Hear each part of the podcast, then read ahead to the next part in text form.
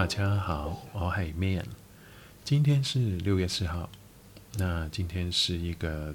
很特别的日子，也是很值得纪念的一个日子。本来我没有想说要分享一些什么的事情的，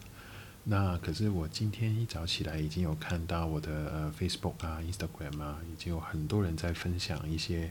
纪念的一些照片跟一些文章。呃，烛光的照片，黑色的照片，到处都是。那突然我也有想起来我的一些回忆啊，所以我就今天来讲一讲我对这个六月四号，就是大家说的天安门事件的一些想法。那从什么时候开始好呢？我今天突然想起来哦，呃，大家都觉得说。澳门人是比较那个政治冷感的，其实呢是跟澳门人从小的资讯得到资讯，因为它始终一个小城市，没有说现在开放之后或者经济起飞之后有那么多的资讯可以收得到，以前也没有什么网络，所以我从小呢说真的活在一个相对资讯落后的一个地方。从而呢，其实这样也导致澳门人呢，他对政治的确比较冷感，因为他根本就不知道，譬如说六四到底是一个怎么的回事，他可能只会看到啊、香港或者台湾有一些什么什么纪念的活动，每一年都有纪念的活动，或者出来一些抗议啊，一些争取平反的一些活动。可是从心里面呢，澳门人的话。特别是我们这个年代的人，其实说真的，八九年呢，我才几岁啊？一直到我十几岁，九零年、二零年的时候，其实也没有接触到什么关于这个天安门事件的一些资讯，也不要想说在课本上可以读得到任何的资讯。那一直到我念大学的时候。其实我才第一次真正了解到，哦，原来大家在说这个资讯到底是怎么一回事。我的回忆起来了，就是说那时候是怎么呢？我在台湾念大学的时候，当然我本身不是念政治系的，可是呢，我记得那时候就是有一门忘记什么名字的选修课了。那很特别，那一天那个老师就播放了一个美国制作的一个天安门事件的纪录片。那有上下集，快加起来快三个小时了吧？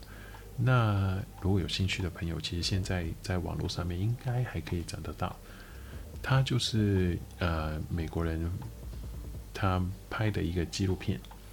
他就是解释说，收集了一些当时的一些新闻短片，也有一些访问的片段，是对那些呃学生领袖，就是很出名的那几个都有。这样子，我看完之后，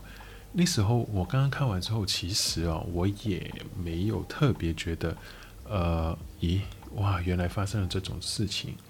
那对我，所以我要做些什么？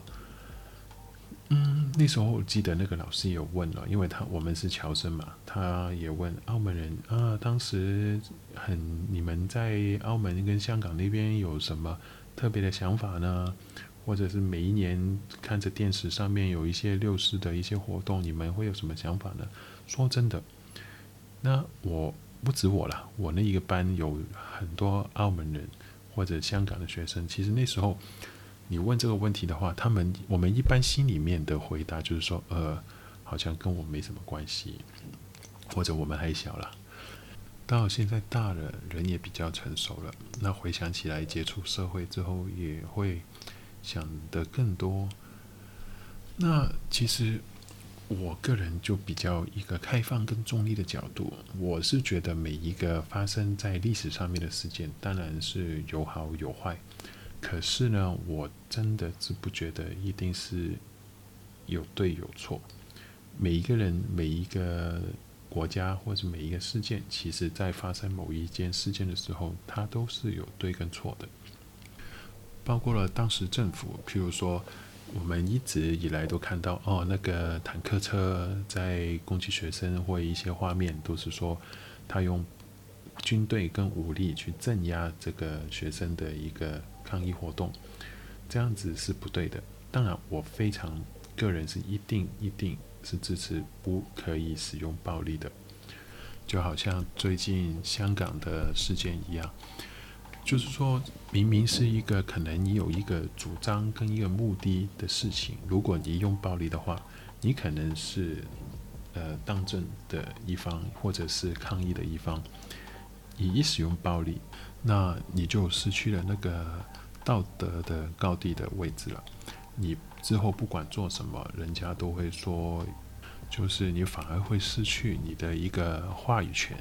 那我们回过来聊一聊那部纪录片吧，因为始终我是看了这部纪录片，我才知道这个事件的，就是天安门事件的始发，就是因为那个。胡耀邦总理的那个他的一个纪念的活动，因为学生或者是一般民众太喜欢胡耀邦，然后到他死掉之后，就很多人为他去悼念。那为什么这一场本来是一个和平的纪念活动，为什么会发展成一个就是一个那么大的一个革命的活动呢？就是说，学生们当时主要为什么是学生？因为当然，学生在他们这个年纪的时候，他们想要争取一些自己想要得到的，而他们也没有的，那就是说，他们没有那个话语权，他们没有一个他们认为说也要要当家立主的那个权利跟一个想法。其实本来这个事情应该是说很好的，因为一个地方、一个国家，我都觉得年轻人他有自己的一个想法，然后他肯出来发表这个想法，他有想法说让自己的国家、让自己的生活环境变得更好，其实是很好的。只是应该用什么去、怎么的途径去把它表达跟实现出来？当然，在不在那个时候的环境里面。政府他们是比较封闭的，那学生他们觉得自己不管做什么也没有什么影响力，那所以呢，当有越来越多的人好像大家都有一个共鸣的时候，那些人呢就觉得自己是有力量的，那他们就去尝试，就是说可不可以为自己的将来，或者是让自己有一些能力跟力量去改变一些事情。其其实哦，年轻人很多时候，他们不知道改变到底是好或是不好，他他们就是想改变，因为为什么？他们是想要证明自己是有这个能力去改变的。其实后来啊，有一些不同的访问或者是一些文章，那些当时那个六四那些学生的领导者，他们出来也讲说，当时可能他们太冲动了，因为。你再想一想，如果你自己，你只是一个，其实当时的一一份你是大学生了，可能你的思想、你的知识也不过是现在一个高中生，就好像香港事件里面，他们文组那个学生的那个领导人，其实都是高中生跟大学生一样。当时候有一个画面啊，你想一想，他在那个人民大会堂里面。呃，中央政府的确在他们使用暴力之前是有跟他们开会的。可是你想一想，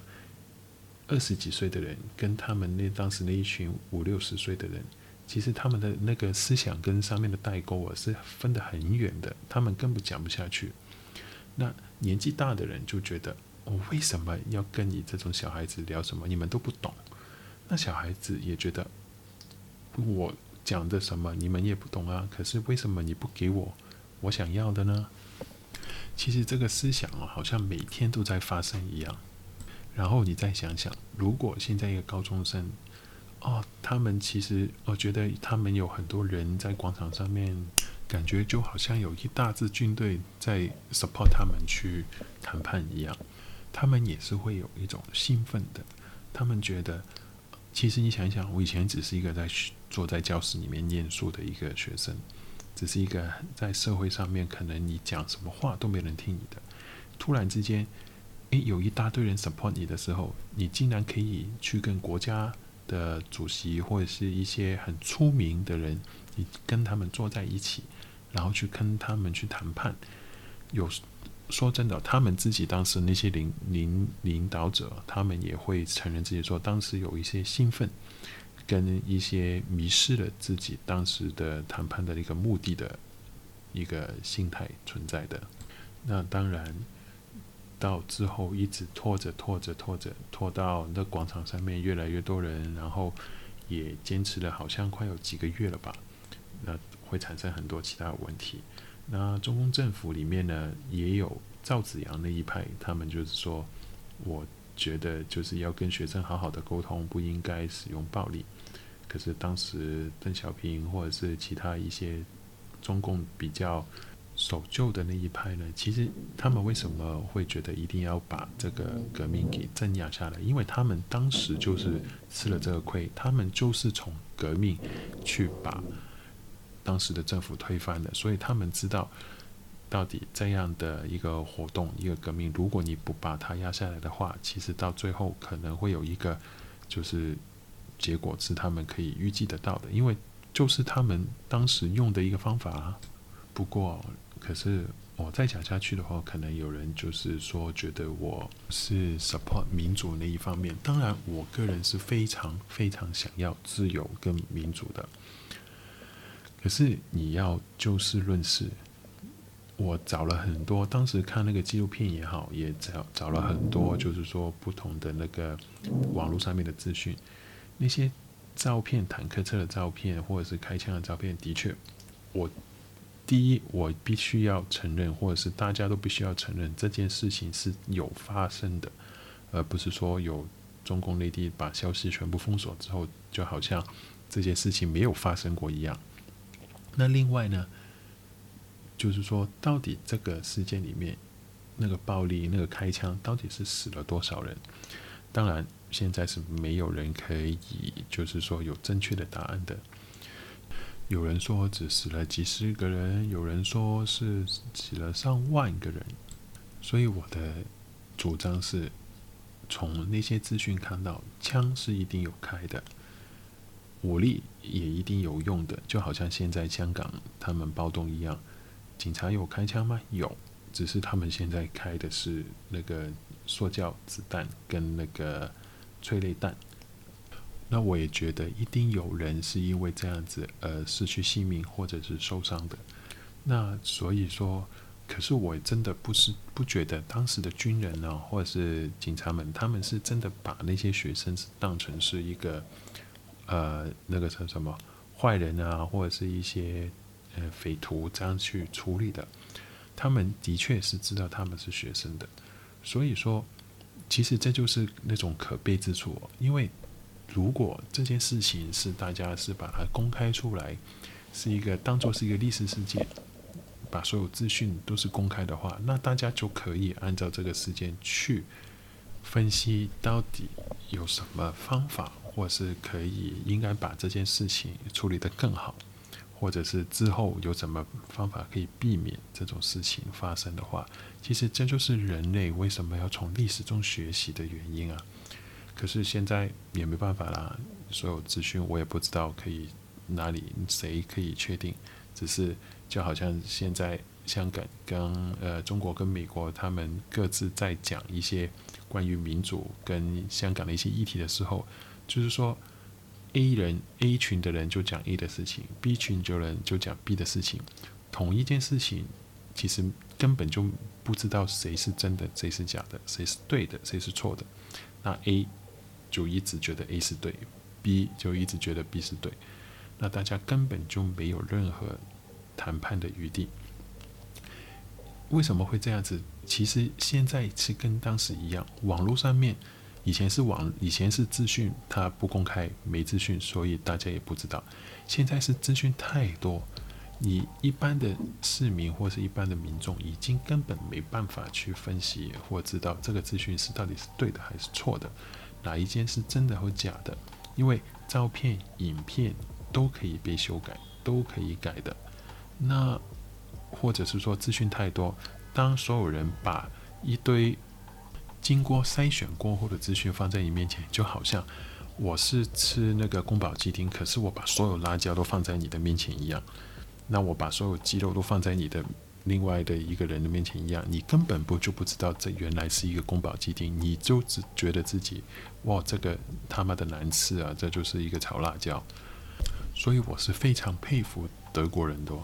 他在第呃第一次跟第二次世界大战之后，他是承认自己犯了一个错误，呃，发生了错误，他们在自己民族里面也觉得不应该让这个错误再发生，所以他们把。这些资讯都是公开的，而不像现在中国啊、日本啊，都是选择把自己的一些错误给掩盖起来。其实你想一想，这样的做法还适合现在的一个年代吗？所以大家想一想啊，也不要说的那么大，也不是国家的事情。如果自己或者是我个人的主张，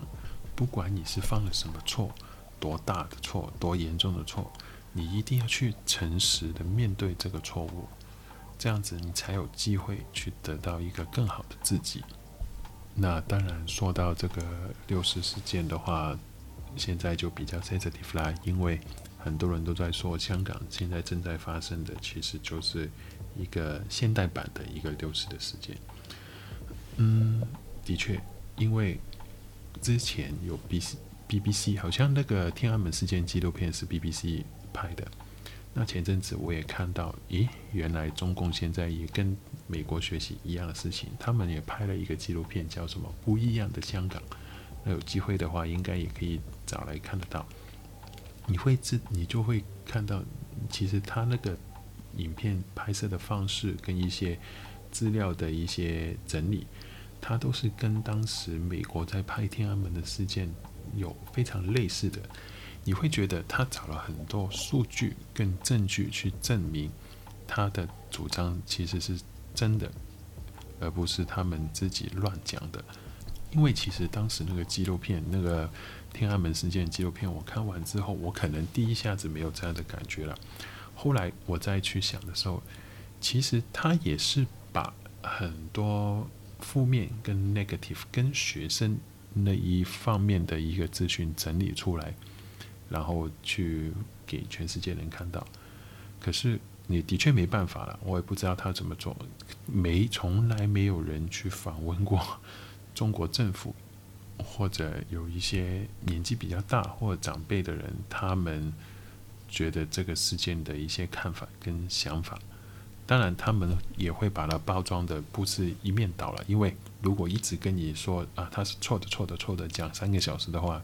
其实你也不会相信，当然中间你也会去，就是说加一些呃，觉得啊、学生好像也会有错。当然，这个他会这样去拍摄这个纪录片的一个方法。那在我看前几天或者上个星期吧，那个播的那个不一样的香港那个纪录片，完全就是一模一样。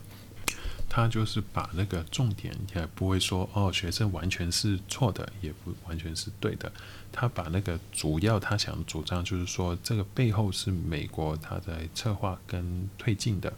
这个一个想法，所以再加上一些就是说呃呃政府也有不对啊，学生也有不对，或者学生有一些想法是对的，这样把整个包装的好像这个纪录片是比较 fair 的去讲一件事情。可是，当你仔细去想的时候，嗯，他的目的到底是什么？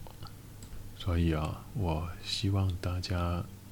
不管发生跟自己有没有关系，或者有没有影响一些事件的时候，大家都要有一个比较开放、跟宏观一点的一个看法去看每一件事情，不要只是单纯的沉浸在自己的一个。一个想法，可能有人会骂我，我这个人没有主张哦，就是墙头草，就是呃说什么都是灰色，没有黑跟白，没有对或错。可是的确，在我每天身边，在这个世界发生的所有事情，在我眼中，我看起来，它真的是这样子的。那好吧，今天这个这么特别的日子，我只能希望历史。它会变成是人类一个社会、一个国家的一个资本，从而去推进我们的变得更好，而不是只是那么的爱面子。好吧，今天就先到这里了。那如果大家有什么意见或想法的话，都可以呃，IG 发信息给我，或者寄 email 给我。下次再聊喽。